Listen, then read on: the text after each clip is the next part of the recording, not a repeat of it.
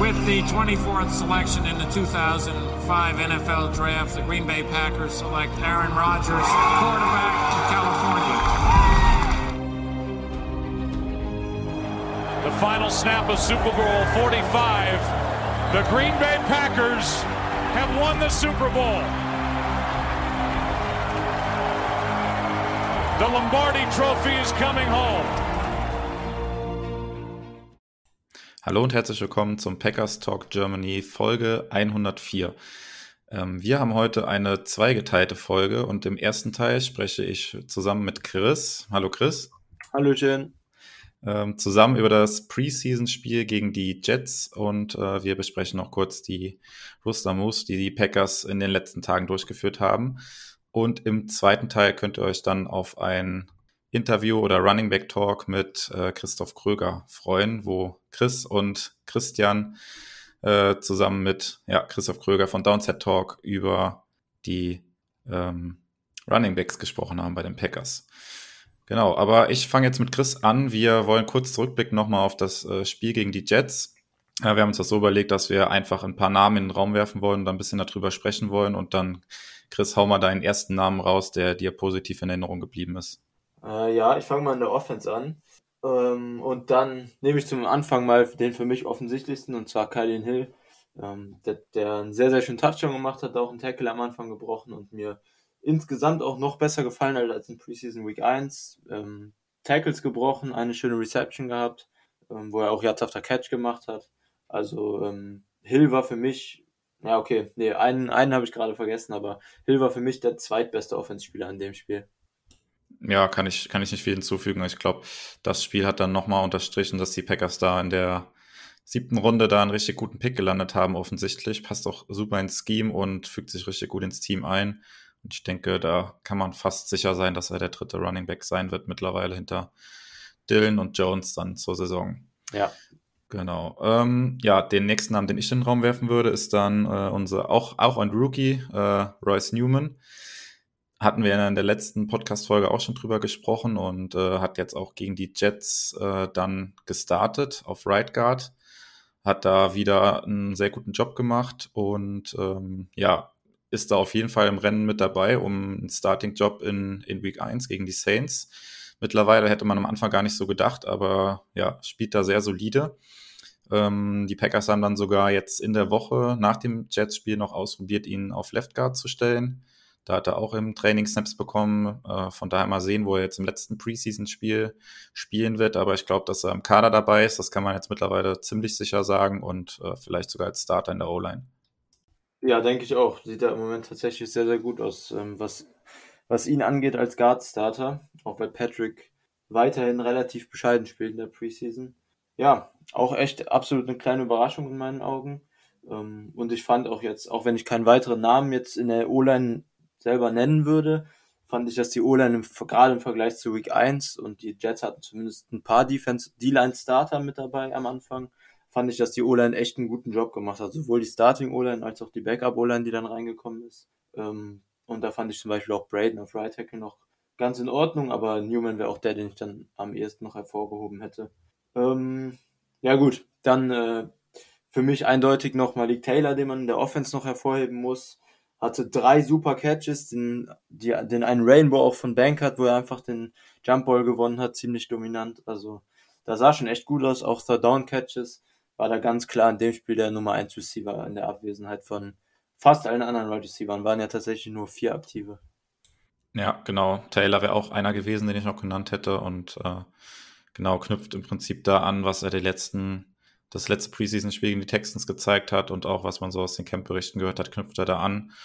Ähm, ja, und wir kommen ja später noch zu einem, zu einem Roster-Move auf Wide Receiver. Und ja, ich glaube, man kann mittlerweile sagen, Taylor dürfte relativ sicher auch den Kader schaffen, als sechster Wide Receiver wahrscheinlich, genau. Ja. Ähm, ich hätte tatsächlich noch einen Spieler in der O-Line, den ich ähm, erwähnen wollen würde. Und das ist auf äh, Left Tackle äh, Josh Nischman, der auch wieder alle Snaps bekommen hat. Und ähm, ich glaube von PFF der highest graded O-Line auch wieder war der Packers. Ähm, äh, du hast es eben gesagt, die Jets haben zum Teil da auch mit Startern gespielt in der D-Line. Ähm, und da sah eigentlich ganz solide aus. Das ist natürlich jetzt kein Vergleich zu einem David Bakhtiari, aber äh, vielleicht ist das tatsächlich auch eine Alternative für die ersten paar Wochen, bis Bakhtiari wieder fit ist, dass man mit ihm da auf Left Tackle spielt und sich so halt auch die Chance offen lässt, dass Jenkins nicht Left Tackle spielen muss, sondern halt auf seiner Guard-Position verbleiben kann. Ja, also das letzte ähm, glaube ich nicht, kann sein, aber würde ich jetzt eher gegenwetten. Aber mir hat äh, Niemann jetzt auch in Week 2 viel, viel besser als in Week 1 gefallen, wo das ja teilweise echt ziemlich schlecht aussah. Das war auf jeden Fall jetzt ein Schritt nach vorne. Ähm, ja, wie man vielleicht noch kurz erwähnen kann in der Offense zu, äh, positiv auch ist Banker, der fast das ganze Spiel gespielt hat, bis auf das letzte Drive dann, bis auf einen Passversuch. Ähm, und Banker hat tatsächlich ähm, gruselig gut angefangen in meinen Augen. Hatte den Touchdown auf Sternberger, der sehr schön war, dann bei Third Down auch gut getimte und akkurate Pässe. Ähm, dann wurde es am Ende ein bisschen schwächer, ein bisschen auch ähm, was Rhythmus und sowas beim Snap angeht, hat ja ganz kurios diese zwei Snaps nacheinander, wo ihm auf den Fuß getreten wurde und er hingefallen ist, ist er natürlich nicht alleine dran schuld, aber hängt sicher auch irgendwie mit dem Snap-Rhythmus und wie schnell er vom Snap wegkommt zusammen. Ähm, dann natürlich bei der Interception, die Accuracy war ähm, schon fast so merkwürdig, dass man da dachte, der Right Receiver wäre die falsche Route gelaufen. Und ähm, ja, insgesamt wurde es dann am Ende doch wieder mehr Richtung Durchschnitt sein Spiel, aber gerade der Anfang und die erste Halbzeit waren für mich schon echt stark und auch überraschend stark. Ja, genau, auf jeden Fall. Ich hatte jetzt sonst in der O-Line, äh, in der, nicht in der O-Line, in der gesamten Offense auch sonst keinen weiteren Namen mehr gehabt, ja. Äh, Bankert ist halt die Frage, ne? ich glaube tatsächlich nicht, dass die Packers äh, nochmal drei Quarterbacks mit in die Saison nehmen und Bankert wird sehr wahrscheinlich dann auch weg sein, weil ich glaube nicht, dass die Packers es dann schaffen, ihn auf einen Practice Squad zu sein. Könnt ihr mir mhm. vorstellen, dass er da irgendwo bei einem anderen Team dann doch noch unterkommt, aber gut, das ist jetzt halt so. Das Einzige, wo ich mir ein Szenario vorstellen könnte, dass sie damit, dass sie Bankert dann doch mitnehmen, ist, wenn irgendwie die Schulter von Love jetzt doch nicht so gut verheilt irgendwie und er da jetzt bis Saisonstart noch nicht bei 100 Prozent ist, dann wird es ja. auf jeden Fall Sinn machen, ihn zu behalten, bevor man da irgendjemand anderen nochmal nehmen muss, der mit dem Team jetzt noch keine Snaps hatte. Aber ansonsten glaube ich nicht, dass Bankert da bei den Packers bleiben wird, oder wie siehst du das? Ja, ist äh, schwierig. Also ich bin mir nicht ganz so sicher, aber ich würde auch eher sagen, dass, dass er im Practice Squad bei den Packers nicht lange äh, aus Sicht der Packers überleben würde. Also da würde er sehr wahrscheinlich dann gestealt werden von einem anderen Team. Und was Loves Schulter angeht, sieht es ja jetzt auch mittlerweile seit ein paar Tagen wieder besser aus. Der trainiert ja wieder mit. Deshalb, ähm, äh, ja, ach so, und ausgeschlossen ist für mich auch eigentlich schon, dass Bankert ins, ist ins Active Roster als dritter Quarterback schafft. Das denke ich auch auf keinen Fall. Ähm, was ich aber noch ganz kurz ansprechen wollte, weil es halt zwei Offense-Spieler sind, auch wenn die guten Plays nicht in der Offense waren, sondern in Special Teams, waren tatsächlich, dass die Packers einige gute Returns in dem Spiel hatten. Bagleton zum Beispiel hatte ähm, als Punt-Returner einen schönen Return, wo er zwei, drei Tackles gebrochen hat. Und äh, auch Dexter Williams hatte als Kick-Returner dann zwei schöne Returns sogar. Ähm, das war tatsächlich als Packers-Fan ja eine relativ ungewohnte Sache, dass da sogar drei Returns in einem Spiel waren, die mindestens 10 Yards mehr als erwartet oder als ähm, eigentlich im Play gegeben gebracht haben. Ja, und äh, genau, gut, dass du es ansprichst. Dexter Williams würde ich vielleicht so auch noch so eine Mini-Chance einräumen, dass er den 53er Kader schafft, weil die Packers ja auf Wide Receiver vermutlich mit sechs Spielern gehen werden und dann vielleicht noch Platz wäre für einen vierten Running Back. Vielleicht hat Dexter Williams da noch so eine Mini-Chance und natürlich ist es da gut, wenn er in den Special Teams irgendwie abliefern kann, weil darüber wird hauptsächlich seine Spielzeit dann kommen, falls er es in den Kader schafft, was ja. sehr unwahrscheinlich ist, aber wer weiß. Ja. Ja, ähm, wenn du auch ansonsten nichts mehr zur Offense hast, dann hau doch mal deinen ersten Spieler der Defense raus, der dir positiv in Erinnerung geblieben ist.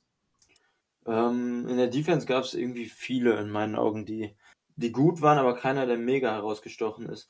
Ich fand, ähm, ich fand, glaube ich, wenn ich jetzt einen als erstes herausheben muss, boah, schwierig, ehrlich gesagt. Ich würde am ehesten sogar äh, Garvin nehmen, der auch wieder ziemlich viel gespielt hat.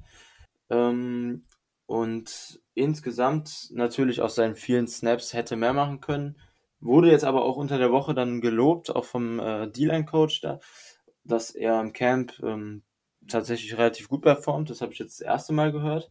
Aber im Spiel hatte er zumindest auch einen guten Pass-Rush-Snap, wo er ganz, ganz, ganz ähm, klar einfach gegen Left Tackle gewonnen hat und auch einen guten Run-Defense-Snap.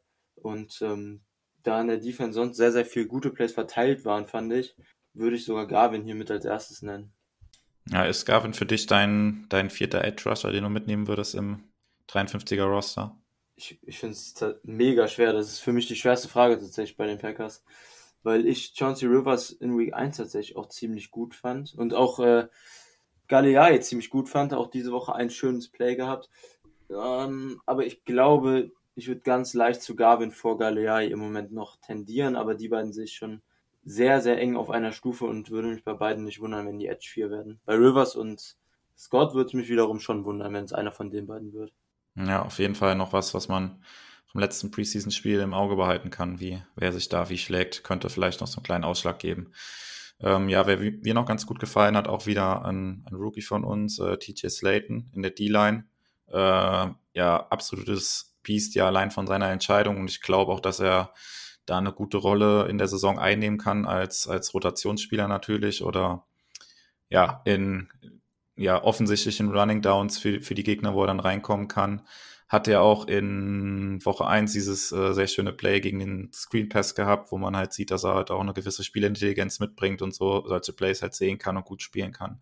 Der hat mir auf jeden Fall gut gefallen, auch gegen die Jets. Ja, mir auch. Hat er tatsächlich sogar auch, obwohl er ja eigentlich als pure Run-Stop-Präsenz jetzt erstmal geplant ist, nehme ich an. Ähm, den einen Sack, ich glaube, den hast du gerade gar nicht erwähnt, ne? Nee, stimmt, habe ich nicht erwähnt, aber hat, ja, klar. Hat er sogar im Pass Rush einen schönen Win gehabt gegen den Right Guard. Ähm, also sogar da jetzt geglänzt. Also ich denke auch tatsächlich, dass Slayton jetzt in seiner Rookie-Season schon eine relativ große Rolle, also in Anführungszeichen große Rolle, da rede ich jetzt so von ungefähr 30 Prozent, also bei Early Downs vor allem. Aber ich glaube, da wird er sehr, sehr schnell zum Einsatz kommen tatsächlich.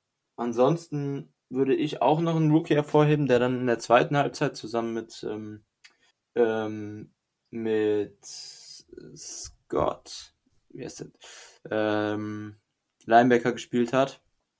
Fällt der Name gerade nicht ein. Nee, Harris, der John Harris. Ähm, und zwar äh, Isaiah McDuffie, unser Rookie vom Boston College, der Linebacker, ähm, hat dann die zweite Halbzeit ungefähr 35% der Snaps auch gespielt, insgesamt am Ende und hatte zwei schöne Plays gegen den Run, auch einen mit guter Range bei einem Outside Run. Ähm, dafür, dass das Week 1 hat er verpasst leider, dafür, dass es jetzt die ersten Snaps waren, die man von ihm gesehen hat, war ich da dann relativ zufrieden, waren auch keine Fehler eigentlich im Spiel dabei. Also ein grundsolider Auftritt in meinen Augen. Ja, ich würde auch noch äh, zwei Linebacker nennen. Der Auftritt war insgesamt ein bisschen schwächer als gegen die Texans, aber trotzdem irgendwie an die guten Leistungen angeknüpft. Äh, unsere Starting Linebacker quasi gegen die Jets waren Barnes und Burks. Und ähm, ja, Oren Burks, der gegen die Texans ja ein richtig gutes Spiel hatte, war jetzt nicht mehr ganz so stark, aber hat auf jeden Fall an die, an die Leistung da so ein bisschen anknüpfen können. Und das für mich auf jeden Fall schon ein bisschen überraschend, weil äh, das war auch die letzte Saison irgendwie nicht so absehbar, dass er da nochmal irgendwie eine große Rolle spielen kann im Team. Und ja, bringt immer noch Value in den Special Teams mit, ist ja eigentlich auch ein guter Tackler und ähm, ja, hätte nicht gedacht, dass er nochmal wirklich eine Chance hätte auf das Team, aber das sieht jetzt eigentlich für ihn auch ganz gut aus, dass er das 53er Roster packen könnte. Und ja, Barnes dürfte ziemlich sicher neben Campbell der Starting Linebacker sein, hat auch wieder ein ganz gutes Spiel gemacht. Ja, Burks für mich auch tatsächlich eine der Überraschungen der Preseason. Ähm, ansonsten vielleicht bei Eric Stokes natürlich noch viele interessiert. Der hat wieder nur zwölf Snaps gespielt, also ziemlich wenig. Die ersten drei Drives waren es, glaube ich. Hatte da einmal diese diesen 25-20 Yard Pass auf Corey Davis in Zone Coverage, wo er mit dem Safety nicht ganz ähm, die Übergabe gut hinbekommen hat. Hatte dann aber zumindest danach auch gegen Corey Davis den, äh, seinen Passbreaker bei Third Down. Bei dritten und fünf war das, glaube ich, ungefähr.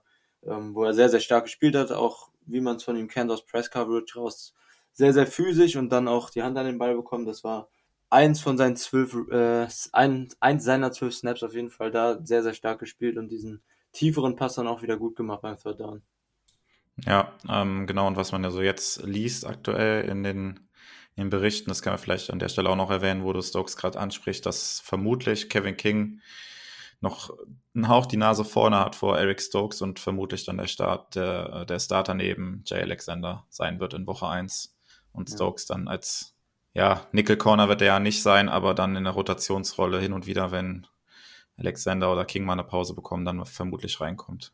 Ja, gehe ich auch von aus und ist in meinen Augen auch erstmal die richtige Entscheidung, weil so souverän wirkt Stokes ja bisher noch nicht im Camp und in der Preseason. Ähm, ansonsten würde ich negativ eventuell noch in der Defense zumindest äh, was Tackling angeht, und Ento hervorheben. Ähm, eigentlich wollte ich jetzt negativ hier gar keinen hervorheben und keinen kritisieren, aber bei Ento war das in meinen Augen schon extrem. Ähm, da habe ich wirklich vier, fünf Mal beim Tackling ja sehr, sehr, ähm, sehr, sehr, sehr, sehr schlecht wahrnehmen müssen und ähm, auch bei dem zweiten Touchdown als Beispiel, wo er einfach am Ende komplett vorbeifliegt. Natürlich war das keine ganz einfache Situation, aber er hat halt wirklich mehrere Situationen, wo er Tackling super unsouverän wirkte, auch äh, technisch einfach unsauber. Und das glaube ich ein Punkt, ähm, so solide ein Coverage jetzt auch bisher in der Preseason spielt, ist das ein Punkt, wo er sich auf jeden Fall noch sehr, sehr stark verbessern muss. Das ist mir in Week 1 noch gar nicht so aufgefallen, aber diese Woche fand ich echt extrem. Ja, und das könnte auch tatsächlich so eine kleine Red Flag dann bei ihm am Ende sein, warum er vielleicht den Kader nicht schaffen könnte, weil gerade wenn du irgendwie der vierte oder fünfte Corner im Roster bist oder sowas, dann musst du halt auch ja, Value für die Special Teams mitbringen. Und wenn du halt nicht tackeln kannst, ist das natürlich ja eher schlecht, sag ich mal. Ne? Dann bringt dir auch das gute Spiel gegen die Texans nicht, wo er auch die Interception gefangen hat oder so. Aber ja, das könnte irgendwie so ein bisschen den Ausschlag geben, ja, dass er es vielleicht dann ja. nicht schafft. Genau, wenn du jetzt sonst keinen Spieler mehr hast, den du noch nennen wollen würdest, positiv oder negativ, dann würden wir noch kurz auf die Roster-Moves eingehen, die die Packers getätigt haben in der letzten Woche. Ja, let's do it. Genau. Zum einen haben die Packers Cornerback Dominic Martin entlassen. Sie haben dann noch einen Wide Receiver gesigned, äh, Damon Hazelton. Das war dann kurz vor dem äh, Preseason-Spiel gegen die Jets. Ähm, ja, die Packers hatten ja extreme Verletzungssorgen, sag ich mal, auf Wide Receiver, beziehungsweise da die Starter ja alle nicht gespielt haben, wurde es dann hinten raus ein bisschen dünn, da haben sie sich noch einen Wide Receiver ähm, dazugeholt, der vermutlich aber auch relativ schnell wieder aus dem Kader rausfliegen wird. Ähm, am 23. August haben die Packers dann Tight End äh, Daniel Crawford entlassen. Ja, und dann der erste Move, äh, wo wir auch kurz drüber sprechen könnten, der ein bisschen überraschender war, war dann am, auch am 23. August haben die Packers ihren Fünftrunden-Pick aus dem letzten Jahr entlassen, Kamal Martin, den Linebacker. Mhm. Ähm, ja, also man hat ja im Camp schon gelesen, dass er keinen so guten Eindruck äh, gemacht hat, hat oft nur mit dem dritten Team trainiert, ähm, hat auch einige Snaps dann auf äh, Outside Linebacker gekommen, also als, als Pass Rusher, konnte da auch nicht so wirklich überzeugen und ja, letztendlich haben sich die Packers dann doch von ihm schon getrennt. Also ich hätte vermutet, dass sie ihm halt jetzt irgendwie nochmal eine Chance geben, in die Saison irgendwie reinzukommen und die mitzunehmen, aber ja, anscheinend mhm. hat man sich da entschieden, sich dann doch von ihm zu trennen. Wie siehst du das, dass die Packers ihn da entlassen ja, haben? Ich fand es auch mega, also für mich war es mega überraschend. Ich hatte ähm, tatsächlich noch ein bisschen positiver damit gerechnet, dass er eigentlich relativ sicher Linebacker 3 ist hinter Campbell und ähm, Barnes. Also ich dachte da, er hat den Spot eigentlich sicher, weil ich auch immer den Eindruck hatte, dass viel, viel Upside eigentlich in ihm schlummert. Ähm, auch letzte Saison hatte er immer wieder Splash Plays, die dann einfach nicht zu Ende gebracht wurden, kam immer schnell ins Backfield, wirkte explosiv. Ähm, deshalb war das für mich super überraschend. Gerade weil die Packers ja auch auf Linebacker jetzt dahinter nicht wirklich die vielversprechenden und ähm, groß mit Upside ausgestatteten Spieler haben. Deshalb äh, hat mich das sehr gewundert. Zuerst dachte ich, dass eventuell ein bisschen was mit Injury Concerns mit reinspielt, dass wir da was nicht mitbekommen haben ähm, oder zumindest die Öffentlichkeit nicht informiert wurde. Aber danach hat sich jetzt auch Tage später noch nicht angehört. Es scheint tatsächlich einfach aus sportlichen Gründen passiert zu sein.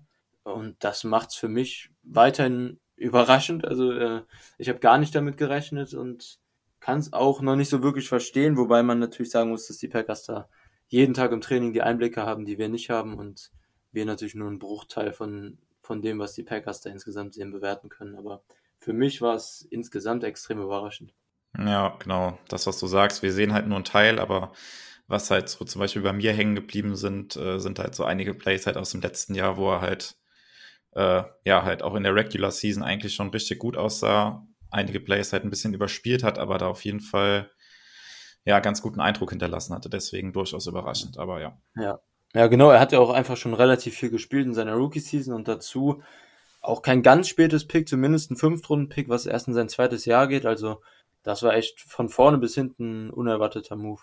Ja, möglicherweise kommt da auch irgendwie ja, im Laufe der Saison vielleicht oder in den nächsten Tagen noch irgendwas raus, was das die, mhm. was, ist, was die Gründe da ein bisschen weiter offenlegt. Wir werden sehen.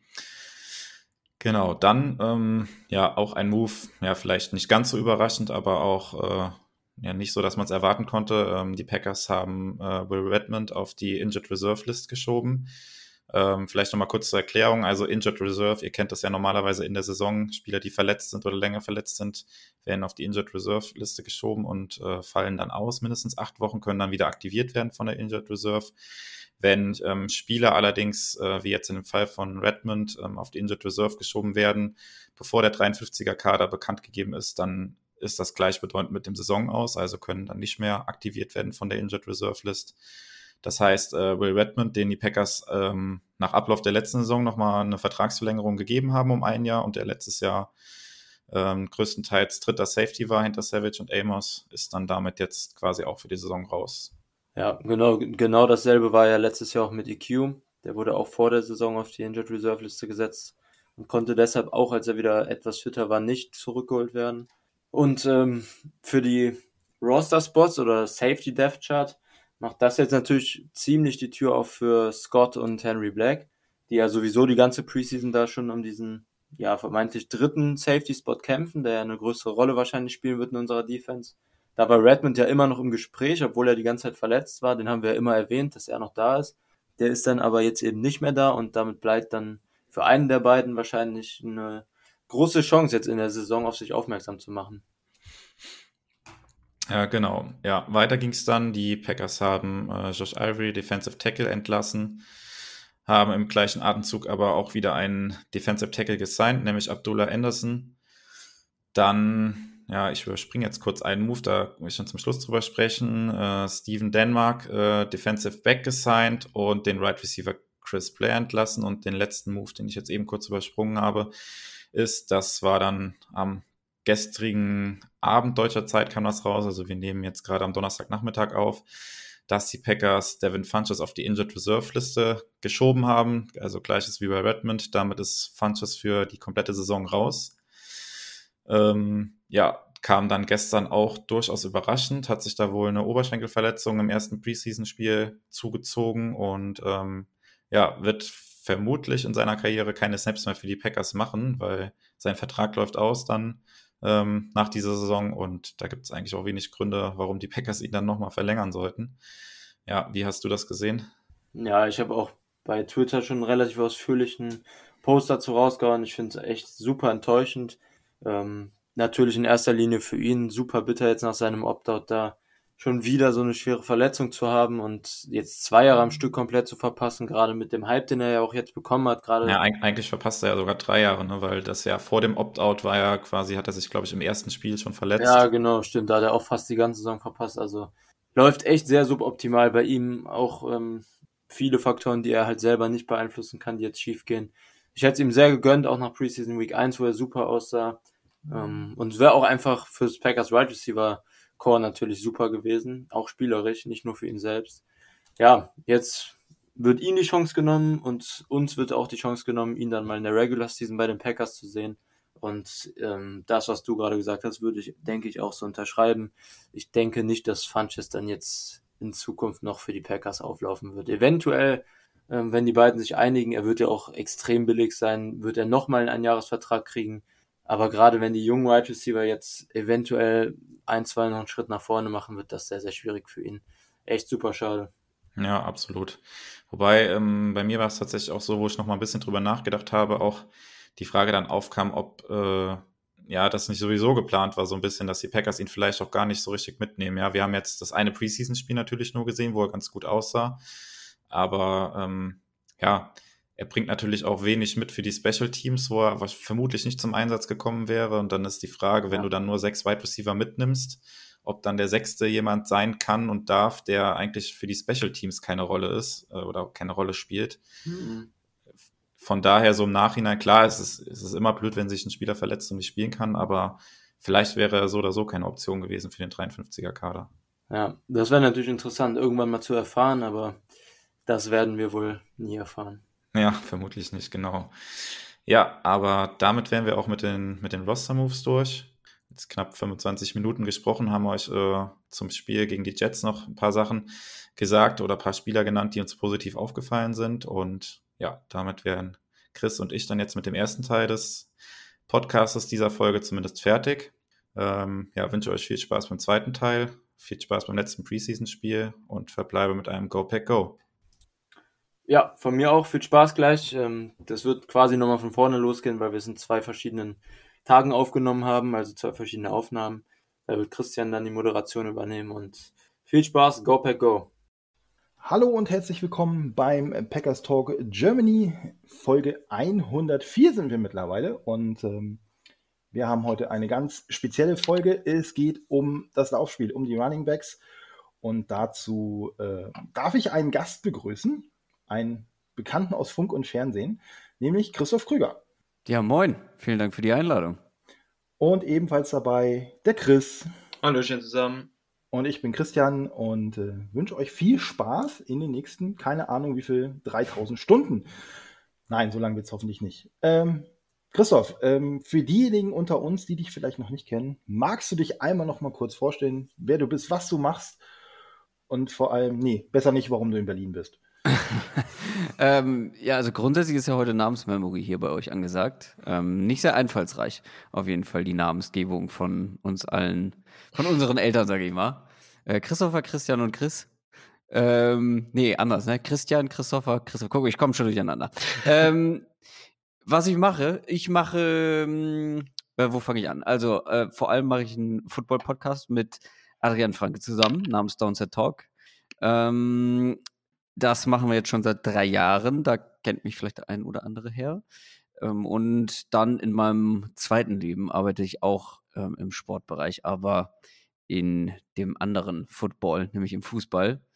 Ähm, bei Sport 1 gewesen und jetzt nach Berlin gegangen, um bei One Football zu arbeiten.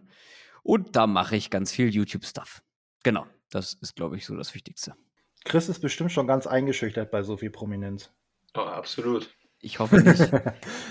Absolut. Ja, wir wollen sprechen über die Packers natürlich, über das Laufspiel, über die Running Backs und ja, wie sich das überhaupt so in den letzten Jahren entwickelt hat. Ähm, wir springen noch mal ein paar Jahre zurück, würde ich sagen. Ähm, und zwar in die Ära von Mike McCarthy bis 2018 und äh, wie sich da das Laufspiel entwickelt hat. Wer von euch beiden möchte? Ja, da lasse ich euch den Vortritt. Da seid ihr, da könnt ihr euch sicher besser dran erinnern als Packers-Fans, als, als ich habe diese Zeit schon verdrängt. Ich liebe im Hier und Jetzt. Aber ähm, erzählt mir doch mal, wie das Laufspiel unter Mike McCarthy war. ja, okay, gut. Ähm, da mache ich da den Anfang. Ja, also grundsätzlich ist das mit dem, was wir jetzt heute unter Lafleur haben, ja nur sehr, sehr sehr, sehr grob vergleichbar, weil das noch ganz, ganz andere Maße und ganz, ganz anderen Umfang hatte, das Laufspiel insgesamt. Ähm, vielleicht, um, um da mal so den Kontext dazu herzustellen, in den letzten zwei Jahren, die wir mit McCarthy hatten, also 17 und drei Viertel der 2018er Saison, ähm, waren die Packers immer im ja, ungefähr im unteren, ähm, mindestens im unteren Viertel, aber in der 2018er Saison, also in McCarthy's letzter Saison sogar letzter in der NFL, was insgesamt Yards, äh, was insgesamt Runs angeht. Ähm, das heißt, die Packers sind unter McCarthy gerade zum Schluss seiner Zeit in Green Bay extrem wenig gelaufen. Das wurde ihm ja auch dann in, vor allem in den letzten Jahren sehr, sehr häufig vorgeworfen, auch von Medienseite und ähm, zum Schluss auch sehr vehement von den Fans dass er da einfach grundsätzlich mehr laufen sollte, was ja eigentlich so ein bisschen gegen den Trend geht in der NFL. Aber bei McCarthy war es so extrem, dass da sogar mehr Runs gefordert wurden, weil es eben einfach sehr, sehr passlastig war und Rogers super wenig entlastet wurde. Ähm, grundsätzlich von der, von der Effektivität war es eigentlich gar nicht so schlecht die letzten zwei Jahre. Da waren die Packers unter McCarthy Fünfter und Zweiter, was Yards pro, pro Run angeht. Ähm, also beide Jahre Top 5. Aber weil es eben so wenig gemacht wurde, herrschte trotzdem viel Unzufriedenheit, was das angeht. Und ja, wie gesagt, es wurde extremer zum Ende seiner Zeit und dann kam mit LaFleur ja 2019 dazu zu den Packers, hat jetzt die letzten zwei Jahre da einiges umgekrempelt, gerade im Laufspiel ähm, und offensiv generell natürlich. Und ähm, ja, was die Effektivität angeht, habe ich ja gerade gesagt, war McCarthy insgesamt von seinem von seinem schematischen und von der Execution gar nicht mal so schlecht dabei. Das haben die Packers jetzt ungefähr beibehalten mit Lafleur. Waren jetzt 220 in der abgelaufenen Saison das ähm, siebtbeste Team, was Yards pro Run angeht. Und dazu muss man vielleicht auch sagen, dass die Packers kein Quarterback-Run-Game haben, was bei vielen Teams wie bei den Cardinals oder bei den Ravens oder auch den Seahawks, ähm, das den Durchschnitt der Runs immer ein bisschen in die Höhe drückt. Das haben die Packers nicht. Und in der vergangenen Saison hatten auch beide Running Back 1 und 2, also Aaron Jones und AJ Dillon bei den Packers, beide mindestens 5,3 Yards pro Carry, was ein guter bis eigentlich schon sehr, sehr guter Wert unter Running Backs ist. Ähm, ja, das erstmal so zu den Zahlen.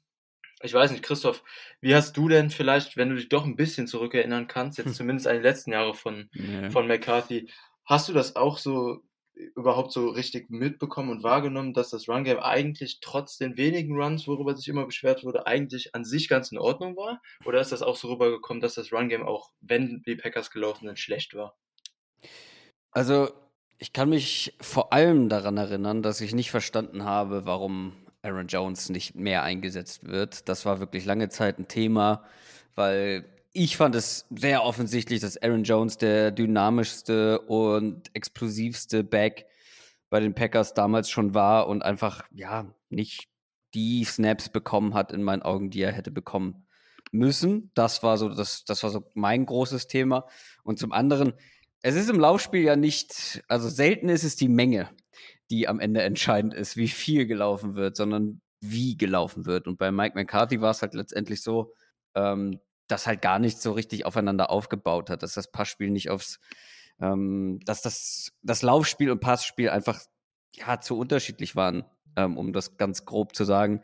Und bei ähm, Lafleur ist es jetzt komplett anders. Bei Lafleur ähm, baut viel aufeinander auf und Lafleur ist auch niemand, der viel läuft. Also ich glaube, ähm, wenn man das so im Ligaschnitt anguckt, ist oder waren jetzt die Packers letztes Jahr trotzdem noch eins der ja, sehr passlastigen Teams. Und mhm. trotzdem ist das Laufspiel sehr viel besser. Also, wie gesagt, die Menge an, an, an Laufspielzügen ist nicht das Entscheidende, sondern das, wie du alles miteinander verknüpfst. Und Lafleur macht das wirklich herausragend ähm, mit seinem Play-Action, ähm, mit seinem, also ein Pass-First-Ansatz.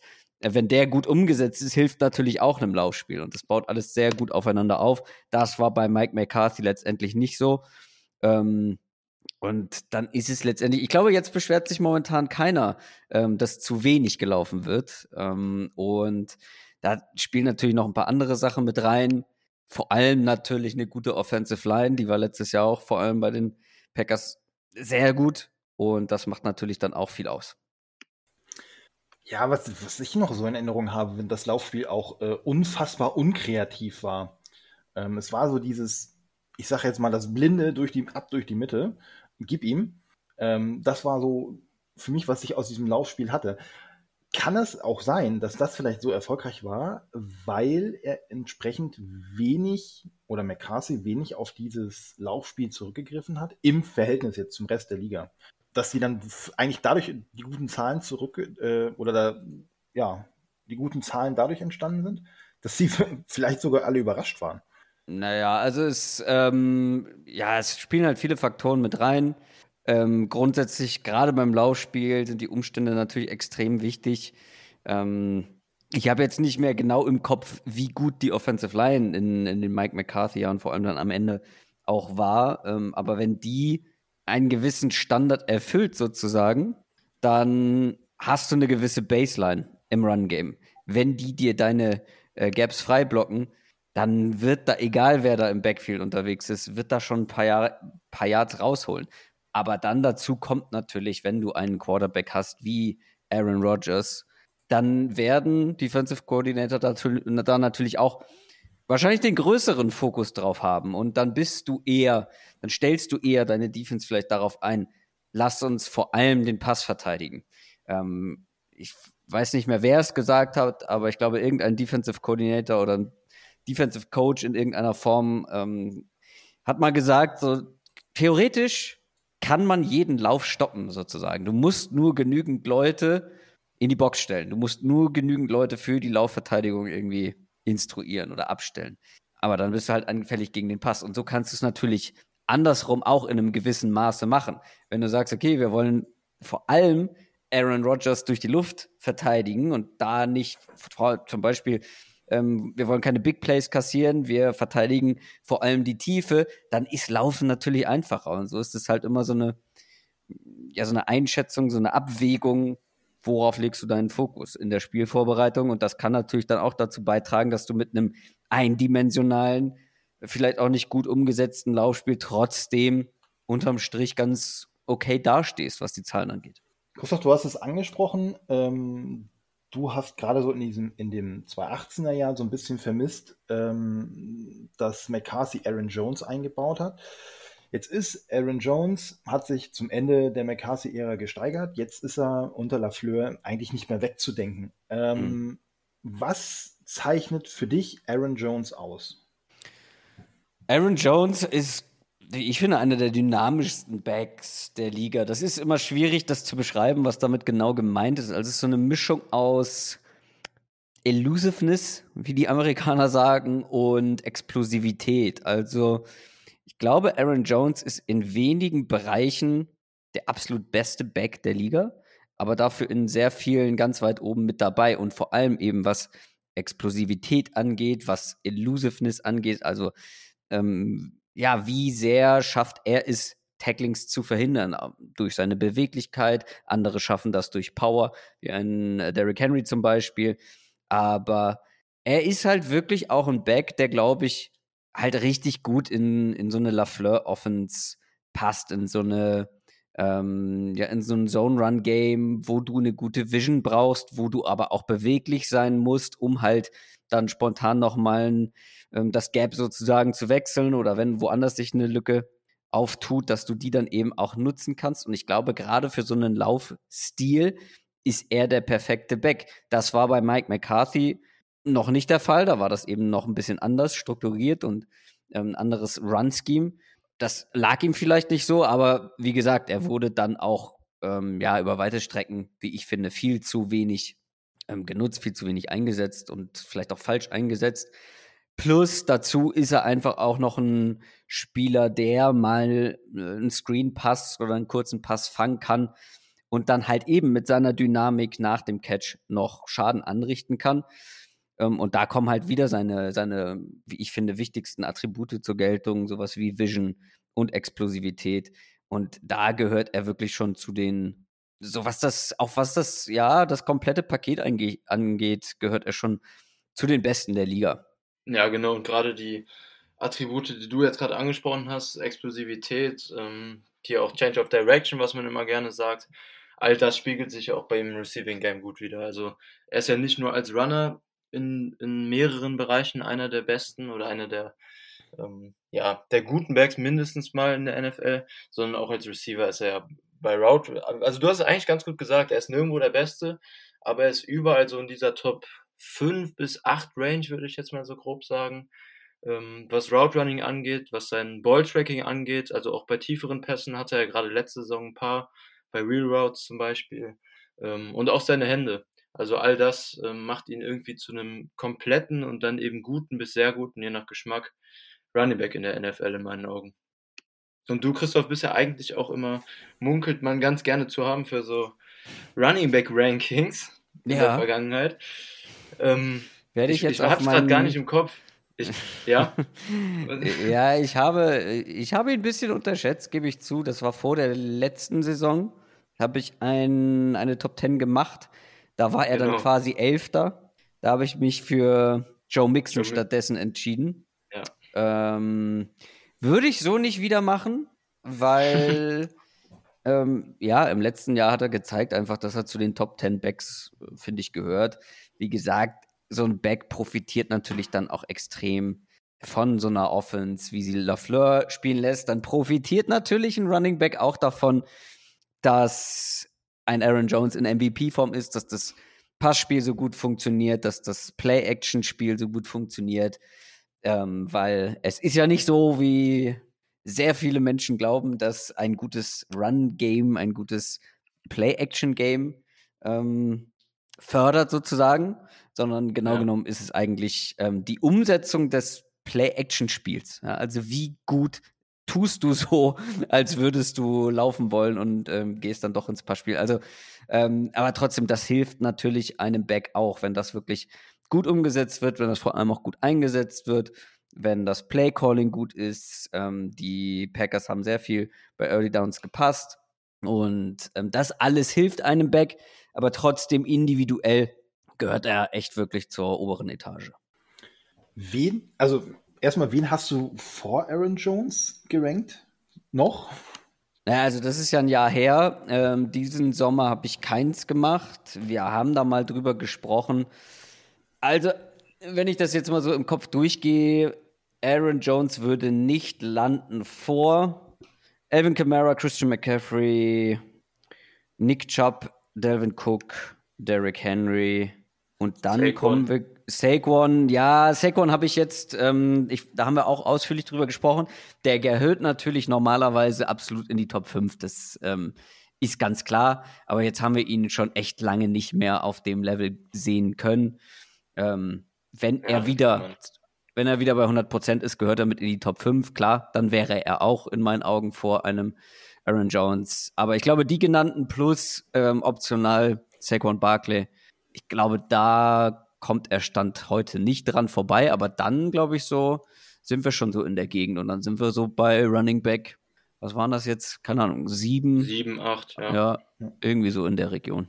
Auch vor Josh Jacobs? Leider ja, leider ja, aber das liegt, das liegt vielleicht nicht unbedingt an Josh Jacobs. Ich glaube, Josh Jacobs ist einer der besten Runner der Liga.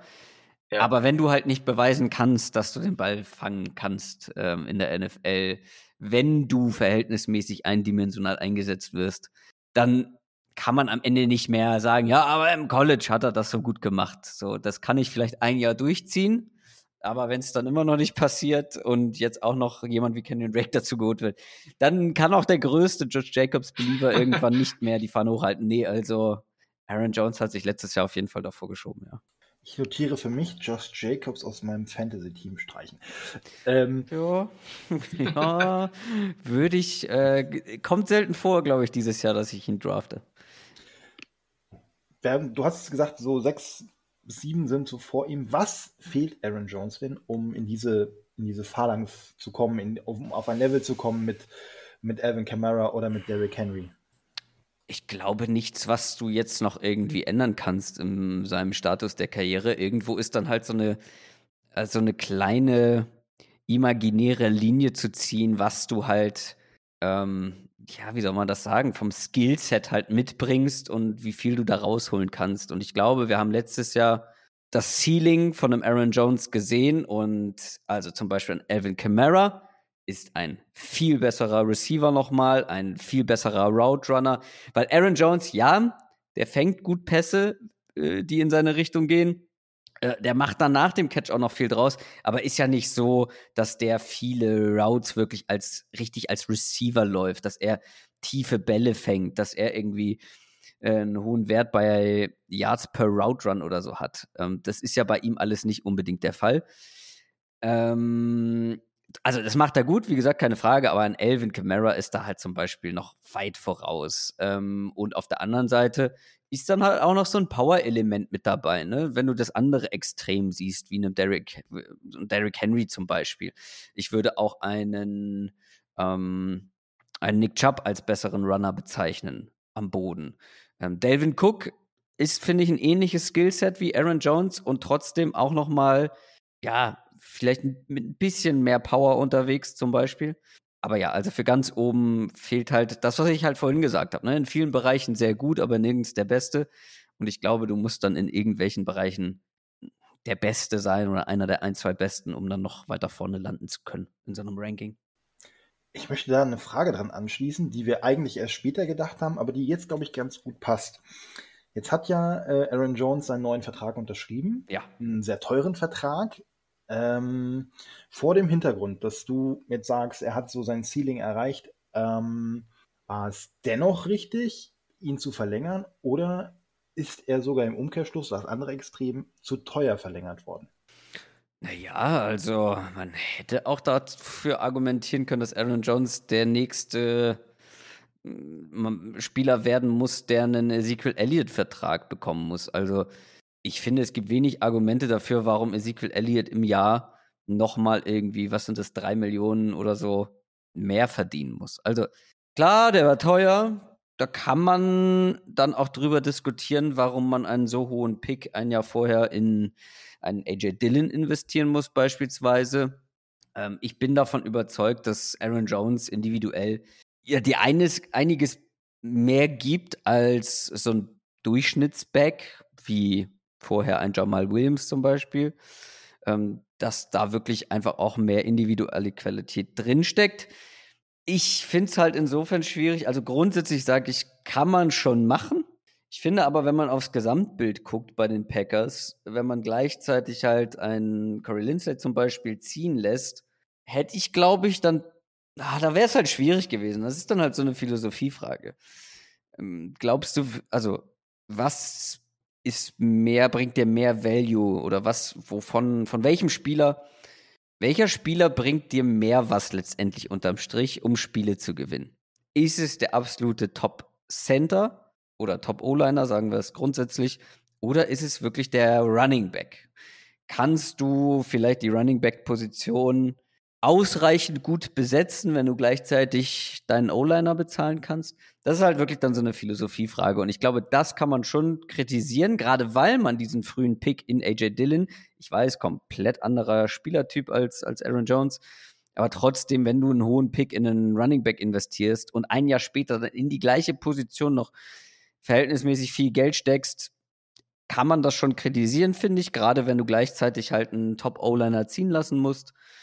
Ähm, individuell betrachtet, finde ich, hat Aaron Jones so einen Vertrag verdient. Ob die Packers ihm das hätten zahlen müssen, steht dann auf einem anderen Blatt. Ja, und um nochmal auf diesen Vertrag zurückzukommen, ähm, der sah natürlich dann in den ersten Momenten auf dem Papier mit vier Jahren 48 Millionen nach einer ordentlichen Summe aus und ähm, Leute, die grundsätzlich gegen teure Running Back Verträge sind, werden diesen Vertrag auch mit der Struktur, die dann ein bisschen tiefergehend danach dann analysiert wurde, nicht mögen. Aber wir haben es ja damals in der direkten Folge, die sich dann auf diesen Vertrag bezogen hat, schon angesprochen. Ähm, Jones hätte in meinen Augen mit Sicherheit einen besseren Vertrag auf dem offenen Markt bekommen bei, bei, bei mehreren Teams. Da bin ich mir ziemlich sicher. Die Packers haben jetzt am Ende den Vertrag mit diesen genannten vier Jahren 48 Millionen rausgeholt, aber davon sind eben auch nur 13 Millionen voll garantiert. Und normalerweise sind es immer so ungefähr um die 50 Prozent bei den meisten NFL-Spielern. Bei Running Backs ist es immer ein bisschen weniger. Aber das sind ja sehr, sehr deutlich unter 50 Prozent. Und die Packers kommen jetzt nach zwei Jahren schon ziemlich günstig mit ungefähr 6 Millionen Deadcap aus dem Vertrag raus. Also insgesamt ist das echt dann, ähm, ja, verglichen mit anderen Running Backs und den jeweiligen Verträgen, ist ja. das ein, eigentlich schon ein team-friendly Deal, den Jones den Packers im Endeffekt ähm, gegeben hat, in meinen Augen. Und äh, ja, wie angesprochen, wer teure Running Back Verträge mag, der wird sich dann halt über die 9 Millionen Capit nächstes Jahr beschweren, die, in, die auch in manchen Augen eventuell berechtigt sind, ähm, also berechtigt zu viel sind für jeglichen Running Back und dann eben eventuell auch noch mehr für Aaron Jones, der halt nicht Top 3 Back ist, aber so in der Gruppe dahinter oder etwas dahinter noch. Aber eigentlich in Anbetracht der Leistung, die Jones mitbringt, ist der Vertrag schon für die Packers echt in Ordnung. Jetzt fiel der Name AJ Dillon ja schon. Ich würde, liebe, wenn euch das für euch okay ist, äh, AJ Dillon noch mal ein bisschen nach hinten schieben.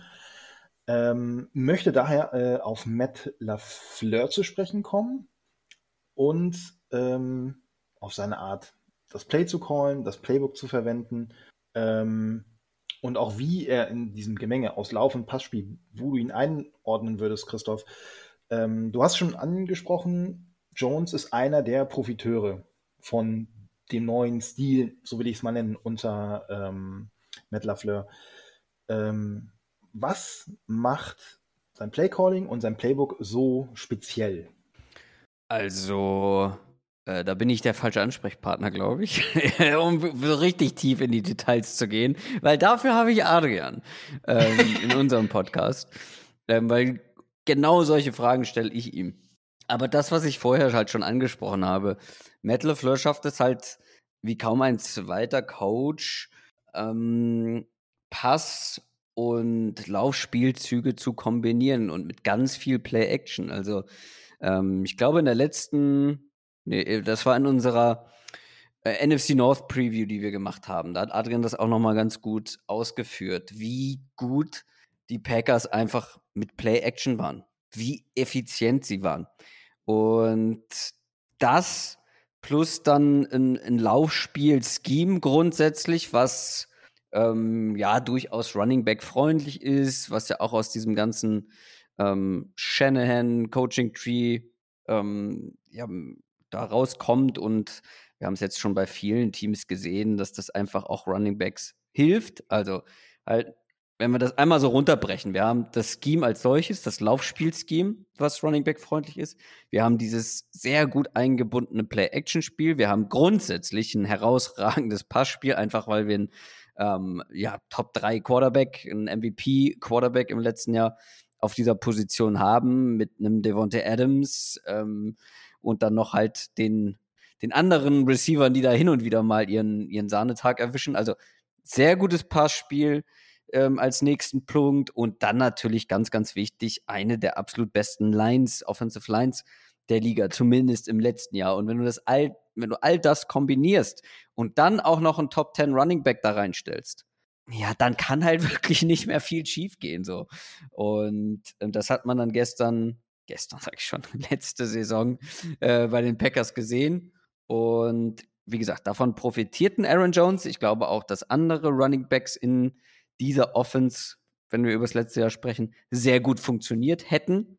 Aber er macht dann natürlich, wie gesagt, noch mehr draus als ein Durchschnittsback. Ähm, ja, wie es viele, wie es viele gibt. Deswegen hat er auch den Vertrag bekommen. Und ja, es gibt wenig Gründe, warum das im nächsten Jahr anders aussehen sollte.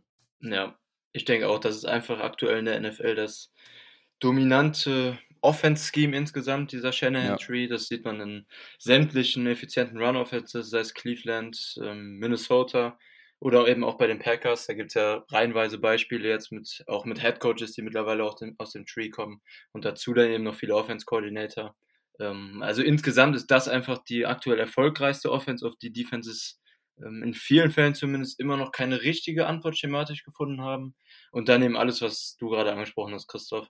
Diese ganzen modernen Elemente, die ganzen ähm, Verknüpfungen mit den Play-Action-Pässen und dazu dann eben auch noch die ganzen Sachen, die dann immer mehr in Trend kommen. Da gehen die Packers mit, hatten jetzt letzte Saison zum Beispiel eine sehr, sehr hohe Pre-Snap-Motion-Rate, was auch nachweislich, das ähm, auch statistisch mittlerweile belegt ist, die Defense verwirrt vor dem Play und auch im Schnitt dann mehr Yards am Ende beim Runspiel rauskommen.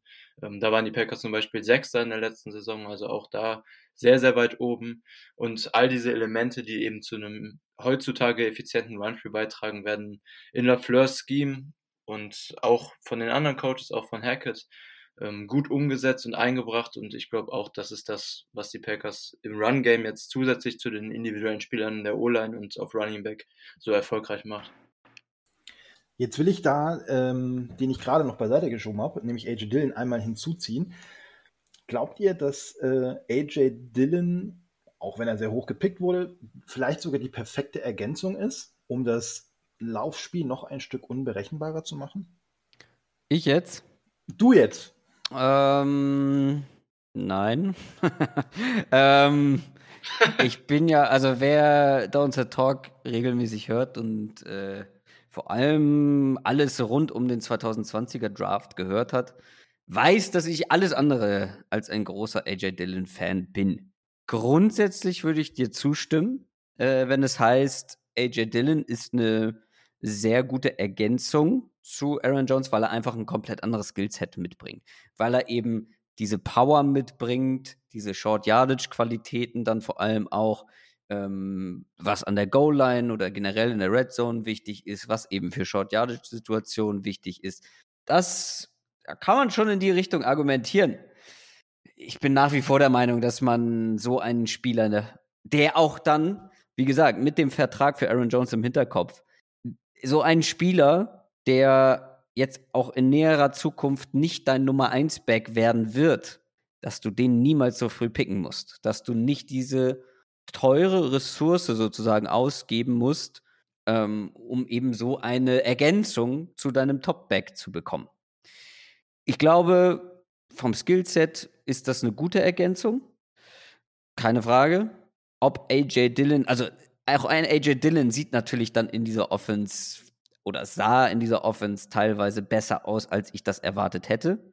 Das liegt halt aus, das, oder das ist auf die genannten Gründe zurückzuführen, weil in dieser Offense, ähm, in, diesem, in diesem Scheme von LaFleur einfach viele Backs sehr gut aussehen würden. Und äh, AJ Dillon gehört dazu, aber trotzdem bin ich nach wie vor immer noch irgendwie verwundert, wie die Packers diese, dieses Backfield angehen, wie sie mit ihrer Ressourcenverteilung umgehen. Ähm, und jetzt dann auch noch ein Kylien Hill, der wiederum ganz anderes Skillset irgendwie hat. Ja, also ich glaube, das hätte man anders lösen können, aber rein objektiv betrachtet, wenn ich mir nur die Skillsets angucke, ist natürlich AJ Dillon schon eine ganz gute Ergänzung und bringt halt Sachen mit, die Aaron Jones so ein bisschen fehlen, ja. Ja, und bei allem, was wir gerade eben jetzt so bezüglich Modernität bei den Packers gelobt haben, ist das ja dann doch noch ein bisschen, ähm, ja, in Anführungszeichen oldschool-lastiger. Eigentlich dachte man ja jetzt nach dem Second Round Pick von Dillon, dass das die letzte Saison von Jones bei den Packers wird. Jetzt hat mhm. er dann doch diesen, ja, jemand, je nachdem, wie man sehen will, teuren Vertrag bekommen. Ähm, und ist dann eben noch zusätzlich zum Second Round Pick Dillon da. Ähm, also für mich selbst, ich werde auch nie ein Fan sein, glaube ich. Da müsste Dylan jetzt schon extrem über dem, was ich von ihm erwarte, spielen. Ähm, ich werde nie ein Fan sein von dem Pick von ihm in der zweiten Runde. Das ändert aber nichts daran, dass ich grundsätzlich von ihm, von ihm als Running Back Typ ähm, ja, mal ein Fan bin. Ähm, nicht als Second Round Pick, wie angesprochen, aber von ihm grundsätzlich als, ähm, als Komplementärstück zu Jones und eben jetzt auch Kalin Hill wahrscheinlich halte ich von Dylan dann relativ viel in der Packers Offense, weil er einfach dieses, dieses Element spät im Spiel einfach vor allem nochmal mitbringt, Defenses müde macht und dann eben auch müde Defenses noch viel mehr frustriert und ausnutzen kann, als Jones das kann. Und ich Meinst denke du? auch. Da, da würde ich, ich, halt, da würde ich halt widersprechen. Also, was bringt dir ein AJ Dillon, wenn du einen Aaron Jones hast? Ähm, klar, also, wie gesagt, auf die angesprochenen Situationen, Short Yardage, Goal Line und so weiter, einfach mal eine O-Line paar Yards da reindrücken, gar keine mhm. Frage. Aber so im offenen Spiel wüsste ich nicht, warum ich jetzt unbedingt einen AJ Dillon brauche. Ich meine, andere, also brauchen die, bräuchten die Vikings zum Beispiel einen ähm, AJ Dillon? Brauch, bräuchten die so jemanden?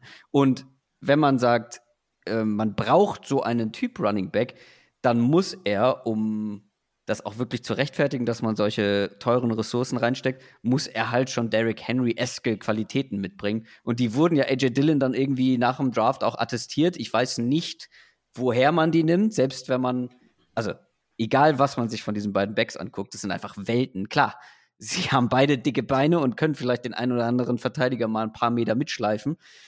Aber trotzdem sind das dann nochmal zwei Gewichtsklassen im Sinne von, ja, von, von, von Power einfach. Und ich weiß, wie gesagt, nicht, wenn man Aaron Jones hat, warum man zwingend so einen Back braucht.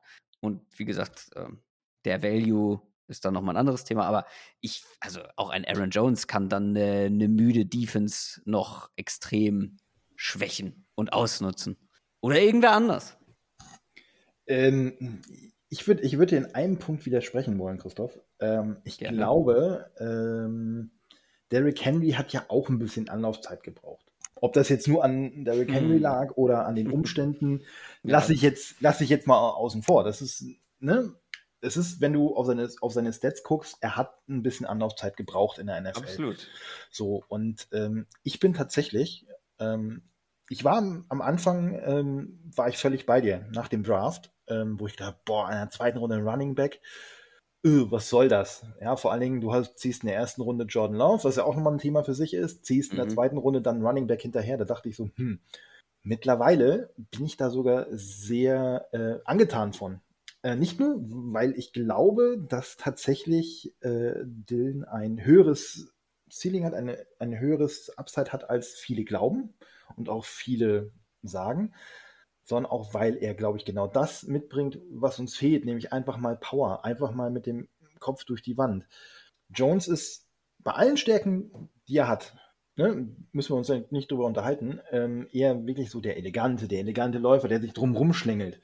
Ja, wenn aber der, die O-Line steht, ähm, oh Quatsch, die D-Line steht, nicht, nicht die O-Line, ähm, die D-Line steht, dann wird es halt mal schwierig. Ne? Er zieht nicht unbedingt mit dem Kopf mal eben mit dem Kopf durch die Wand nochmal drei, vier Yards Raum. Was ich AJ Dillon eher ähm, zutraue. Von daher glaube ich, passt das für mich sehr gut und ich bin immer noch gewillt, Second Round Pick hin oder her, ähm, immer noch gewillt, ihm ein Jahr zu geben. Und äh, ich bin mir weiterhin sicher, dass unsere oder unsere Meinungen in einem Jahr noch wieder ganz anders aussehen, was AJ Dillon angeht. Also du, Christian, würdest das Pick von Dylan jetzt genau an der Stelle, an der es war, auch nochmal so machen? Also du wärst zufrieden damit, wenn es nochmal gemacht ich werden würde? Tatsächlich, tatsächlich wäre ich das. Ja, ich weiß, es ist unpopulär und ähm, grundsätzlich ähm, bin ich auch kein Freund davon, wenn es nicht gerade so ein Übertalent ist wie, wie damals Saquon Barkley, ähm, einen Spieler in den Top 40 zu ziehen oder in den Top 45 zu ziehen, der ähm, ein Running Back ist. Wobei, welche Position war Dylan eigentlich? Mhm. das ist wieder so. Aber, oder sagen wir mal generell in den ersten zwei Runden äh, einen zu ziehen, ähm, kann mich aber rückblickend mit diesem Pick anfreunden. Sehr gut sogar. Und würde ihn auch okay. wiederholen. Okay, da, da, da, würde ich nicht mitgehen. Bei allem, bei allem Lob, den ich jetzt eben ähm, für Dylan ausgesprochen habe, das war alles unabhängig von dem, was die Packers an Ressourcen reingesteckt haben. Also ich glaube, also wir können es natürlich nur bewerten anhand des Jahres, was wir jetzt gesehen haben.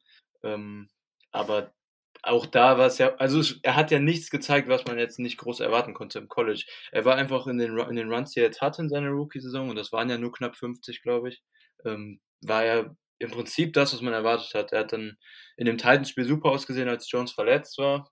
Das waren aber auch dann nochmal wettertechnisch und so weiter sehr, sehr runfreundliche Bedingungen. Da sah er ohne Frage super aus.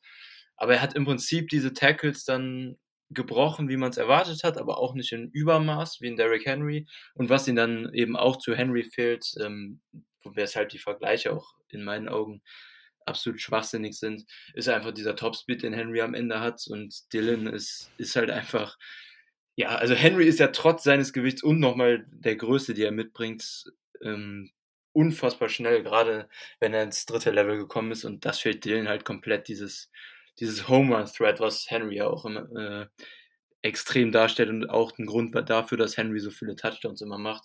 Und das wird Dylan halt wahrscheinlich in seiner Karriere niemals sein. Ich glaube definitiv, ähm, auch nochmal, um auf Christoph eben zurückzukommen, dass gerade spät im Spiel, das habe ich auch extra eben gesagt, also mitten im Spiel ist Jones für mich natürlich klar die bessere Wahl.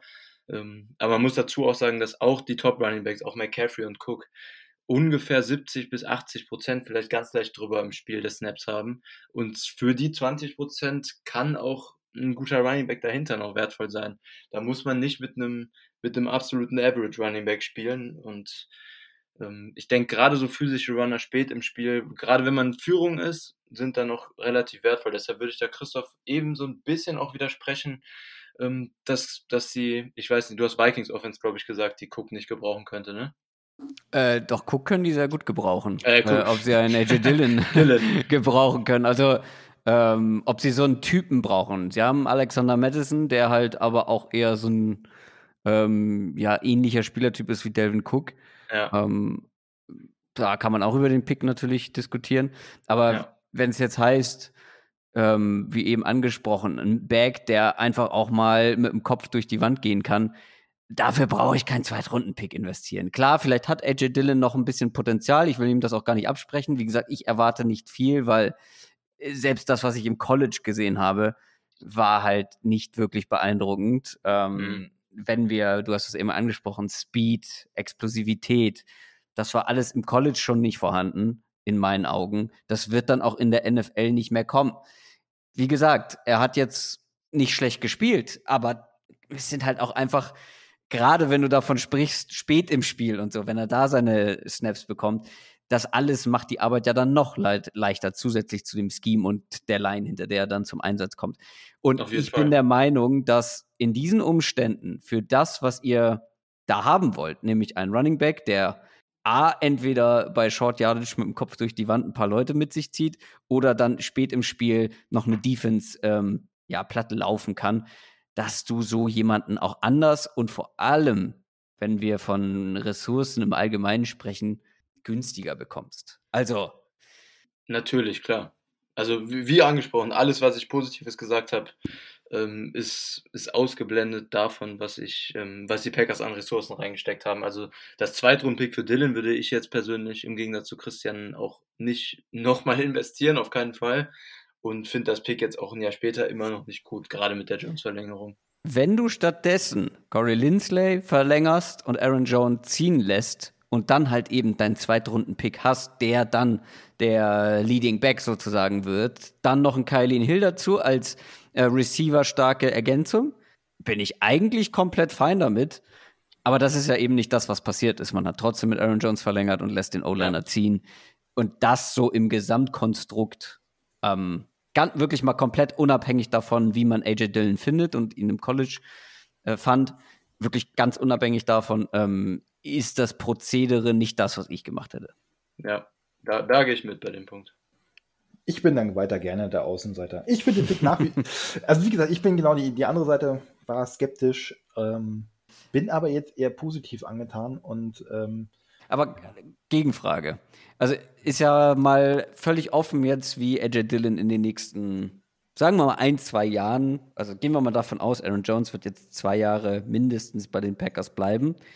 Was muss AJ Dillon machen, damit du wirklich sagst, yo, das war, das war wirklich der hat wirklich dafür gesorgt, dass unsere Offense noch mal besser wird, dass wir ja, dass er so einen Value mitbringt, wo ich sagen würde, okay, ohne ihn wäre diese Offense schlechter gewesen, weil ich finde, ein Zweitrunden-Pick muss schon so einen Impact auf eine Offense haben, dass er eine Offense besser macht, ähm, wenn er nicht gerade komplett floppt. Also dann ist es nochmal ein anderes Thema. Aber wie viele Snaps wird ein LJ Dillon bekommen, solange Aaron Jones da ist? und eben wie groß wird sein Impact sein. Das sind so die Zweifel daran. Wie gesagt, mal völlig abgesehen davon, ob er jetzt ein guter Back wird oder nicht. Du hast Aaron Jones, an dem wird erstmal höchstwahrscheinlich kein Vorbeikommen sein, außer er verletzt sich. Es ist halt dein Nummer zwei Running Back. Ähm, ich will gar nicht die Nummer zwei Wide Receiver Thematik aufmachen, sondern es ist halt dein Nummer zwei Back. Wie viel Impact wird der oder kann der haben? Ich glaube, da gebe ich, da gebe ich euch beiden recht. Solange Aaron Jones noch da ist und Aaron Jones seine Leistung bringt, wird sich Dylan auf dieses Element beschränken, vielleicht auch beschränken müssen, etwas zu haben, was Jones nicht hat. Und das ist, meine ich, diese, diese ich, ich nenne es jetzt mal ganz blöd, äh, Bulldozer-Mentalität. Ja, mit dem Kopf durch die Wand, ähm, vielleicht vier, fünf Tackles einfach nur mit wirklich mit dem Helm voranbrechen. Ähm, ich glaube, das, darauf wird er sich beschränken. Ähm, ich bin aber auch jemand, der sagt, solange, wenn mir dieser Spieler am Ende zwei entscheidende Touchdowns in einem Spiel macht, und zwar in dem Spiel, wo es um diese komische Trophäe geht, ähm, dann reicht mir das schon, um zu sagen, alles klar, das war den Second-Round-Pick wert. Dann hättest du aber auch Leonard Fournette günstig haben können. Ohne Frage. Der hat nämlich genau das gemacht. ohne, ohne, ohne Frage. Ähm, das war so ein Punkt, ähm, den ich übrigens auch nicht verstanden habe, warum man sich nicht um Leonard Fournette bemüht hat. Ähm, jetzt lassen wir seine charakterlichen Fehler mal außen vor. Äh, hätte man ja mal zumindest mal ausprobieren können. Ähm, aber gut, ja, wenn du so siehst, ja. So, für mich ist, für mich ist die Frage, was passiert, wenn Aaron Jones nicht mehr die Leistung bringt und ähm, dann Dylan die Hauptlast tragen muss. So, was, was passiert dann? Wenn es dann heißt, er schafft es nicht, das Level von Jones zu halten oder sogar nochmal zu toppen, dann ist es, müssen wir halt gucken, ob es wirklich ein Flop ist. Aber ähm, solange ähm, er sich auf diese paar Snaps, und es waren, ich habe gerade geguckt, 55 in ähm, allen Spielen im letzten Jahr, ähm, würde ich jetzt nicht unbedingt sagen, dass das ähm, Flop ist. Teurer Pick, gebe ich euch recht. Ähm, Wäre vielleicht auch in der dritten Runde noch gut gewesen, sofern er dann noch auf dem Board ist. Ähm, aber nach wie vor mag ich diesen Pick. So, bringt ihr mich auch nicht von ab. Wir haben gerade äh, viel, der Name schon, Kylie Hill. Ähm, jetzt muss ich gerade gucken. Position 256 im letzten Draft. 256, genau, siebte Runde. Das ist jetzt die Nummer 3. Und das hat sich ja in den ersten beiden Preseason-Spielen ähm, herauskristallisiert, dass er auf jeden Fall einen Anspruch hat, die Nummer 3 zu werden. Ähm, wie passt er in dieses Gemenge mit Jones und mit Dylan? Ja, das ist eine gute Frage. Ja, und da würde ich gerne mal Chris zuhören als erstes. Ja. ähm, ja, also die beiden ersten Preseason-Spiele waren jetzt natürlich ziemlich überzeugend und er ist ja auch im Camp bisher sehr, sehr positiv wahrgenommen worden. Ähm, für mich war Hill am College immer, ähm, ich habe nach dem Draft dann auch erst ein Tape geguckt, der war keiner der Running Backs, die ich vor dem Draft gesehen habe. Ähm, ich weiß gar nicht mehr, Christoph, hattest du den vor dem Draft schon gesehen? Oder hast du ihn überhaupt ja, gesehen? Ich, ich sage aber nur so viel zur Einleitung. AJ Dillon war nicht in meiner Top 10 vor dem Draft, Kylin Hill schon. Oh, da kann ich mich gar nicht mehr dran erinnern. Ja, ja war die Nummer 10. Ich habe extra nochmal nachgeguckt. ähm, wo war ich? Ja, dann äh, lasse ich dir auf jeden Fall ein paar positive Punkte übrig, wenn du den so gerne mochtest. Ich war so ein, ähm, also sein Highlight-Tape war nach dem Draft, womit ich angefangen habe, bevor ich dann in die einzelnen Tapes reingegangen bin. Ähm, da dachte ich, wow, weil wirklich viele, viele Big Plays dabei waren und auch sein Speed echt ordentlich aussah, auch im second und dritten Level dann ähm, bei längeren Runs.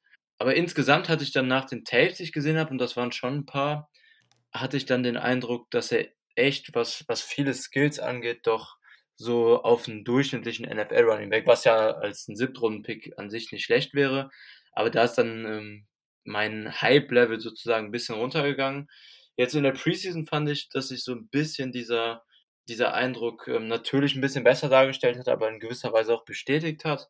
Ähm, er hatte jetzt, also er hatte diesen Screen in dem ersten Spiel, da muss man sagen, der sah tatsächlich schön aus, war auch gute Vision.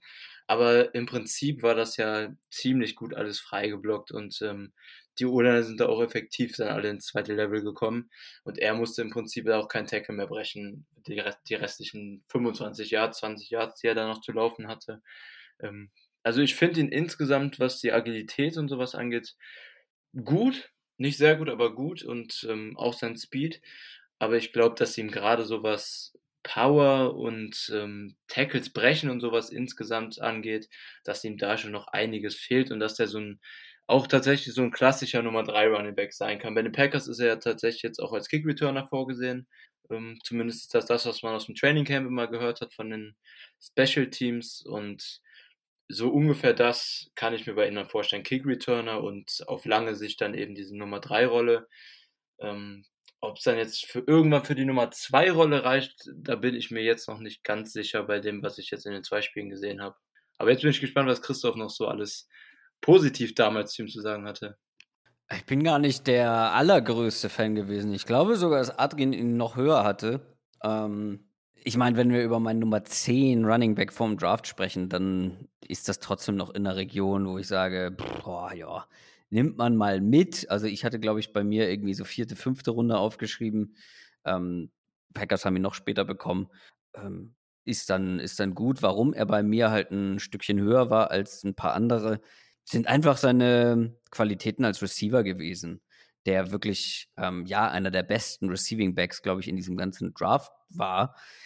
Ist halt eine riesen Wildcard. Ich meine, er hat drei Spiele gemacht im letzten Jahr im College. Ähm, hab da dann irgendwie ein bisschen Stress gehabt und dann Rest der Saison ausgesetzt. Der ist ganz, ganz roh, vor allem als, als Runner und deswegen bin ich sehr gespannt darauf, was man von ihm sehen wird. Klar, Preseason wiederhole ich mich, aber muss man immer mit großer Vorsicht genießen, wenn da ein Spieler dann irgendwie plötzlich mal ein paar Highlight-Plays hat. Aber trotzdem, ich hab halt lieber so einen Back, ähm, der flexibler einsetzbar ist, der als Receiver wirklich auch als Route Runner, der hat auch als äh, Slot Receiver einige Snaps gesehen, ist auch aus dem Slot vertikale Routes gelaufen. Das bringt in meinen Augen gerade dann in so einer in so einer Offense mit einem Aaron Rodgers und einem LaFleur an der Seitenlinie mehr Value als eben ein langsamer physischer Bulldozer, wie äh, AJ Dillon es ist. Und klar, jetzt muss man halt sehen, wie gut ist seine Vision, wie gut ist er als Runner, weil da hatte ich so meine Fragezeichen halt, war, was so ja. Vision angeht, seine Beweglichkeit angeht, ist ein sehr ähm, aufrecht laufender Spieler. Das, da bin ich immer kein großer Fan von, weil dann einfach schnelle Richtungswechsel nicht ganz so effizient möglich sind wie bei Leuten mit einem tiefen Körperschwerpunkt. Und ja, wie gesagt, halt eine komplette Wildcard, aber das kann man mal ausprobieren.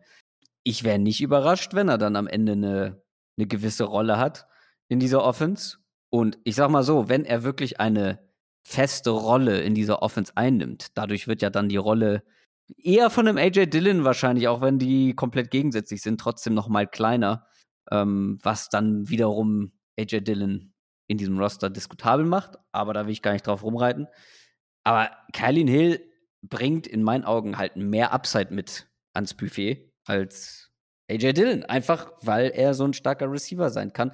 Und wenn man sich das dann im Großen und Ganzen anschaut, ich glaube, wenn man diese drei Running Backs zu einem morphen könnte, hätte man den perfekten Running Back oder einen wirklich unfassbar kompletten Back. ähm, die Dynamik und Explosivität von einem Aaron Jones und die Beweglichkeit von einem Aaron Jones, die Physis von einem AJ Dillon plus die Receiver-Fähigkeiten von einem Ky Kylene Hill. Hui, ja, das wäre ein, wär ein sehr netter Running Back. Jetzt bin ich halt gespannt, wie die Packers es bei drei Spielern aufteilen werden. Oh, das war die Überleitung des Todes. Ähm, Ungewollt, ja. beziehungsweise unbewusst. ja, und tatsächlich. Ähm, was können wir denn erwarten? Jetzt mal ganz, ganz ernsthaft von diesem Running Back Trio, was wir da haben für die kommende Saison. Ist es genau diese, diese vielleicht perfekte Mixtur dieses perfekten Running Backs, die wir halt auf drei Spieler aufgeteilt haben? Oder ist es so, dass wir, was auch zu vermuten ist, Aaron Jones äh, die große Masse ist und die anderen beiden gucken müssen, wo sie bleiben? Ja, also wenn ich Coach wäre, ich würde Aaron Jones wirklich so als ja, nahezu Three-Down-Back, Workhorse-Back betrachten. Einfach weil ich glaube, dass der individuell ja der kompletteste von allen ist. Dann würde ich bei ab und zu mal äh, bei einem Passing Down, vielleicht auch bei einem offensichtlichen Passing Down, Third and Long zum Beispiel, einen Kylin Hill mit aufs Feld schicken ähm, und den auch vielleicht mal eine Route laufen lassen. Oder halt auch mal, wenn der auf dem Feld ist, halt mit einer Motion an die Line bringen, so als, als vierten Receiver sozusagen. Ähm, solche Spielereien würde ich mit ihm machen. Ja, und AJ Dillon ist dann halt so mal für, für wirklich die ganz kurzen Downs zuständig. Ich würde so aufteilen, es wird wahrscheinlich anders kommen, dass halt Aaron Jones die klare Nummer eins ist. Man, ähm, ich würde mal, oder ich könnte mir vorstellen, dass man dass er halt logischerweise diese Jamal Williams-Rolle übernimmt. Vielleicht, dass sie sogar ein bisschen größer wird. Ähm, und dass dann, was die Anzahl an Snaps angeht, dass dann Kylene Hill eher so, ja, AJ Dillon vom letzten Jahr sein wird. Ähm, da bin ich sehr gespannt drauf, wie sie es machen. Ich möchte aber nicht ausschließen, dass Kylene Hill am Ende ähm, ja wirklich eine, eine, Rolle hat in dieser Offense. Aber als, also was war der siebte Runden-Pick? wäre das, ja. wäre das schon ähm, ja wirklich beeindruckend, beziehungsweise ein sehr, sehr, sehr, sehr guter Pick, wenn so ein Spieler echt eine Rolle hat. Also du glaubst, dass Dylan ungefähr von dem, vom Workload die Rolle von Jamal Williams einnehmen wird? Ja, also warum nicht? Ja, weil, weil, bei den Packers war es ja tatsächlich letzte Saison so, dass Jones schon relativ klarer Nummer 1 Back war. Aber im Vergleich, die haben äh, Williams und Jones beide 14 Spiele gemacht. Und ähm, Jones hatte dann am Ende ziemlich genau 200 Carries und Jamal hatte sogar 120. Also nicht mal das Doppelte hatte Jones. Das wäre dann schon, mhm. schon ein bisschen weniger als der Featureback, den du eben angesprochen hast. Bei, ich würde ja, ja, also für mich wäre er der Featureback. Mhm. Ich könnte mir aber vorstellen, ähm, dass Dylan schon irgendwie eine große Rolle übernimmt, weil klar, ja. ich habe jetzt, ich habe jetzt AJ Dylan auch viel kritisiert, aber wie viel ich war zum Beispiel auch kein großer Jamal Williams-Fan. Ich hatte auch einem Jamal Williams nicht so viele, ähm, ja. so viele Running Attempts gegeben. Aber das haben sie letztes Jahr mit Williams gemacht. Das spricht für mich nicht viel dagegen, warum sie es nicht mit AJ Dillon machen sollten. Außer, ja. außer LaFleur ist irgendwann der Meinung, ja, AJ Dillon ist halt eben nicht gut genug für so einem, ja, so, für so einen Workload, für so eine Volume. Ähm, nicht so sehr wie, wie Williams es war und dass er dann noch mehr auf Jones setzt, kann natürlich sein. Aber jetzt so wirklich jetzt vor der Saison wüsste ich nicht, warum man das anders handeln sollte mit Dylan als mit Williams. Ja. Also würde ja auch, würde ja auch, also wie gesagt, du musst diesen Zweitrunden-Pick ja für was investiert haben. Und das wird eben mhm. nicht nur dieses, ja, du machst ja mal ähm, die dreckigen Short-Yardage-Dinger, so ja. Zweiter und Eins oder ähm, wie gesagt, direkt vor der Goal-Line. Dafür werden die keinen Zweitrunden-Pick ausgegeben haben. Kann ich mir nicht vorstellen. Ja, ja dann äh, fällt meine Antwort tatsächlich hier auch, glaube ich, relativ langweilig, weil sie mich identisch mit deiner aus. Ich glaube, auch bei den Packers wird sich da, was die, die Snap-Anteile im Backfield angeht, wenig ändern. Jones wird wieder ähm, ja, so an die 180, 200 Carries, denke ich mal, bekommen. Ähnlich wie letzte Saison. Ja, und Dylan wird, wie du angesprochen hast, diese Williams-Rolle ähm, einnehmen, auch von den Snaps. Ähm, und ich persönlich muss auch sagen, dass ich Dylan von dem, was ich in der Rookie-Song jetzt gesehen habe, mindestens genauso gut, wenn nicht sogar ein bisschen besser als Jamal, einfach vom individuellen Talent finde. Ähm, deshalb gibt es für mich da auch absolut keinen Grund, dass Dylan jetzt weniger Snaps als Williams bekommt. Mhm. Und ähm, ich glaube tatsächlich auch, dass Hill sogar weniger spielen wird, auch wenn er jetzt in der Preseason und im Camp ziemlich gut aussieht. Ähm, bringt er im Gegensatz zu Dylan im Special Teams noch deutlich mehr Wert mit. Deshalb denke ich, dass zumindest jetzt in seiner Rookie-Season, dass Hills Rolle sich da ziemlich auf Special Teams beschränken wird und er da weniger als die ähm, knapp 50 Attempts, die Dylan jetzt in seiner Rookie-Season hatte, bekommen wird. Ich glaube, das wird ein Nee, ziemlicher One-Two-Punch im Backfield. Ja, wahrscheinlich keine 50 Attempts, bin ich bei dir, aber das ein oder andere Target mehr. Ich habe gerade nochmal Da- das kann nachgeguckt. AJ Dillon sein. hatte drei. Äh, Wenn Kylin Hill am Ende des Jahres nur drei hat, wäre ich enttäuscht. Ich glaube, das wird schon, das wird schon mehr an, das werden Ja. mehr sein. So. Da gehe ich mit, das glaube ich auch. Ich muss da ja noch nicht mehr viel ergänzen, äh, aus meiner Sicht. Ähm, ich hoffe einfach, und das ist erstmal die Rolle, die ich Kyle Hill als wichtigstes oder bei ihm als wichtigstes sehe, dass er die, ähm, diese Returner-Rolle einnimmt und die endlich mal gut ausfüllt. Das wäre so mein Wunsch Hill. Und der Rest, ja, äh, ihr habt es gesagt, Jones wird die Masse tragen, Dylan wird den Williams-Job übernehmen, vielleicht den einen oder anderen Snap mehr oder weniger. Gucken wir mal. Und dann ähm, haben wir wieder hoffentlich ein funktionierendes Backfield.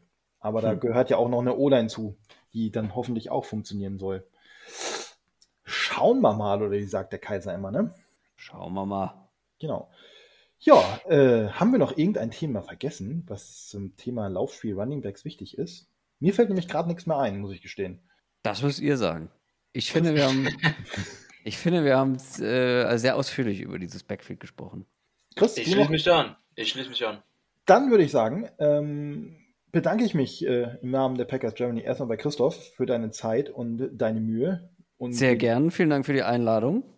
Und ähm, ja, wie das bei uns so gang und gäbe ist, ähm, jeder noch einen Schlusssatz. Beginnt mit Christoph, dann Chris, dann ich. Ähm, ah, da hätte ich mich ja vorbereiten müssen. Kann ich als letzter? Du darfst auch gerne als letzter. Dann Chris bitte. Ja, mir hat viel Spaß gemacht. Äh, war sehr cool mit, mit äh, Christoph hier als Running Back Guru, als anerkannter und zertifiziert, zertifizierter Running Back Guru. Ähm, ja, bleibt mir auch nichts zum Schluss zu sagen. Bis zum nächsten Mal. Go Pack Go. Ja, auch äh, mir hat es viel Spaß gemacht. Äh, hab wieder ein paar neue Ansichten gelernt, die ich mal für mich verarbeiten muss. Äh, danke an Chris, danke an Christoph. Euch viel, ich hoffe, ihr hattet viel Spaß beim Hören. Äh, wünsche euch eine Rest, schöne Restwoche. Go Pack Go. Establish the run. das ist mein Schlusssatz.